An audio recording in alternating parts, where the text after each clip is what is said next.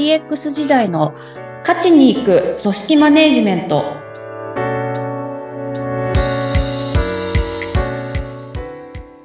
お疲れ様です。株式会社ダズリー代表取締役筒井千明です。インタビュアーの土井さとみです。どうぞよろしくお願いいたします。よろしくお願いいたします。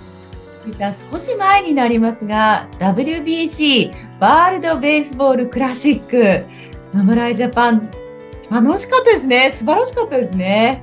そうですね、もねえ、もう、もう野球通の筒井さんから見たら本当に楽しい時間だったんじゃないですか？う。いやー、そうですね。特に、あの、今年のメンバーとかも結構ワクワクするようなメンバーだったんで、はい、幸せなよ。ね。はい。本当ですよね。あの、投手陣の、あの、大谷さんとダルビッシュさんと、それから佐々木朗希さんとっていう、その、あんな人たちが次々に出てくるっていう夢のようなチームでしたよね。アベンジャーズみたいな。アベンジャーズ そうですね、本当に。もうよくこれだけ集まってくれたなっていう感じでした。あの、例えば、まあ、たくさんのプロジェクトを率いていらっしゃった、あ筒井さんですが、プロジェクトで例えばですね、初対面のアベンジャーズ集まっちゃったよみたいなケースあるんじゃないかと思うんです。その時どういうことを心がけてらっしゃるんですか？そうですね。アベンジャーズ。すごい、猛者みたいな、各分野の猛者みたいな人たちが集まったら。まあでも確かに、そうですね。IT 系のプロジェクトだと専門分野の方が集ったりとか集まったり、まあ当然あのビジネスサイドにもそういった方が揃ったりするケースはありますねっていうところで、そうすね。対面、そうですね。本当案件ごとに、初めましてっていうケースがほとんどだったりはするので、うんうんところではありますけど、そこの中で心がけていることっていう話だと、あの、まあ、共通のゴールっていうところと、目的設定みたいなものを、あし続けるっていうことを意識してますね。あ、し続けるっていうところがポイントのような気がしますね。そうですね。あの、この辺は、あの、何か、じゃあ、このチームで何かを目指そうと。で、ここがゴールだっていう形で、最初に決める。で、そこを目指していくんだっていうことは、比較的、あの、一般論でもよく言われる話だと思うんですけど、プロジェクトをやっぱり動かしていくと、まあ、プロジェクトといっても、あの、普通に時間が経過していくっていう中でいくと、状況もいろいろ変わったりとか、当然世の中の動きも変わったりとか、あの、人のこう、気持ちだったり、感情だったり、そういったものも含めてはい。変わっていくじゃないですか。ええ。今の自分、今の自分が全く同じなのかって言われると、そこは変わっている部分もあったりするわけで、っていう確かに。と、あの、なんかゴールだったり目的っていうのが変わっていってもおかしくないと思うんですね。うーん。で、そういったものを、でももちろん変わらないこともあったりはするんですけど、定点観測というか、定期的にそこは確認をして、で、ここだよね、こういうも目的だよね、ゴールこうだったよねっていう形で、あの、本当に定期的にそういった確認をするっていう、そこを意識はしてますかね。うーん。ああ、目標設定をし続けるですね。ええきっと WBC の栗山監督も目標設定し続けたでしょうね。おそらく、ね。もうずーっと、あの、意識はしていたんだと思いますね。はい。今日のお話は、あの、WBC のお話にもつながるかもしれません。人を生かすっていうのはどういうことなのか。これをテーマにお話を伺っていこうと思います。うん、筒井さんご自身が、実は野球部の監督というお話は何回か前の回でお話ししていただきました。あの、まあ、マネジメントとも通じるところがあるので、ぜひ伺いたいんですが、野球部の監督として何か心がけていらっしゃることありますか？結構、あの、やり始めてから、あ、私はこういうところをやっぱり気にするんだなって思った点がいくつかあってですね。ええで特に、まあ、野球部の話でいくと、確かに私はずっと野球が好きで、ずっと見てきましたと。で、なんですけど、自分が選手になったことはないので、はい。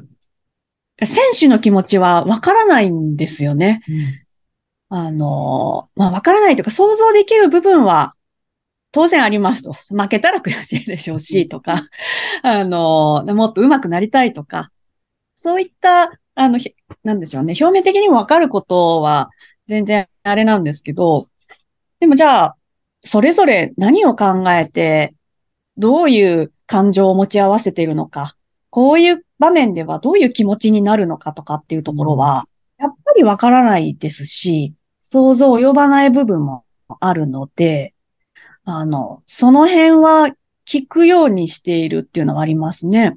ああ、気持ちを聞くんですか？はい。うーん。聞いてますね。うんあの例えばなんかあったのが、打順を組むっていうのも一応、まあ、はいオーダーを組むっていうところも監督の仕事ではあるので、ええ。考えはするんですけど、あの、何番を打ちたいかと、そもそも本人が思っているかとか、おお。わからないなって、素人ながら思いまして、ええ、ええ、えで、聞いてみたんですよね。え、ええ。うんで、反応が、あ、聞いてくれるんですね、だったんですけどい、や、そうだと思います。監督が勝てるように、あ、あなたは3番、4番ね、みたいな感じで決めるものだと思いました。それ、まさか聞くんですかっていう感じじゃなかったですか？本当にそんな感じでした。でも、あの、私としては、あうん当然その希望を聞いたからといって、あ、じゃあ分かった、その通りにするねっていうつもりはないんですけど、ええ、ええ。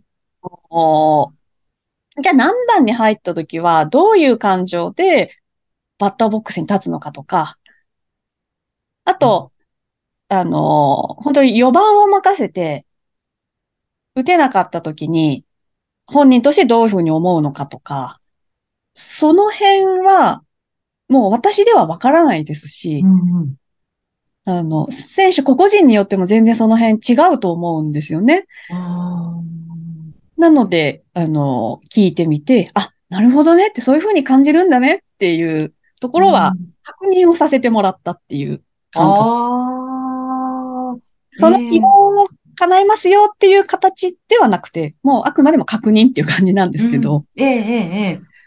それ、おそらく聞かれた側にとっても何か気持ち的な効果がありそうな気もしますね。ですかね。どうなんでうんまあただ、あの、そんな風に聞いてくれる監督さんこれまでいませんでしたとは言ってましたけ そうだと思います。ど。斬新と思われたと思います。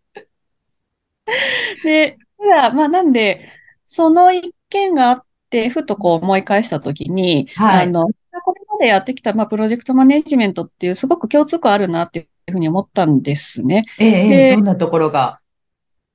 まあ私がそのエンジニア適性が全くなかったっていうところは、いやいやいや。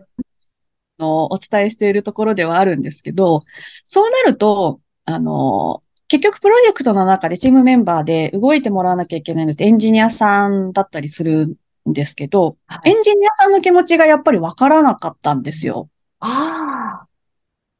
で、あの、まだ何年目ぐらいだったかな ?3、4年目ぐらいの時にリーダーをやっていて、うんメンバーに何かバグが起きてたんですよ。うんなんで、バグが起きたからちょっとこれ直してっていうふうに依頼をして、で、そのついでにこの部分も直してよっていうふうなことを言ったんですね。ええ、その、そのついでにの発言ですごく顔が曇って、で、ものすごい投げやりに、はい、やりましたよ、みたいに返されたことがあったんですね。うーん。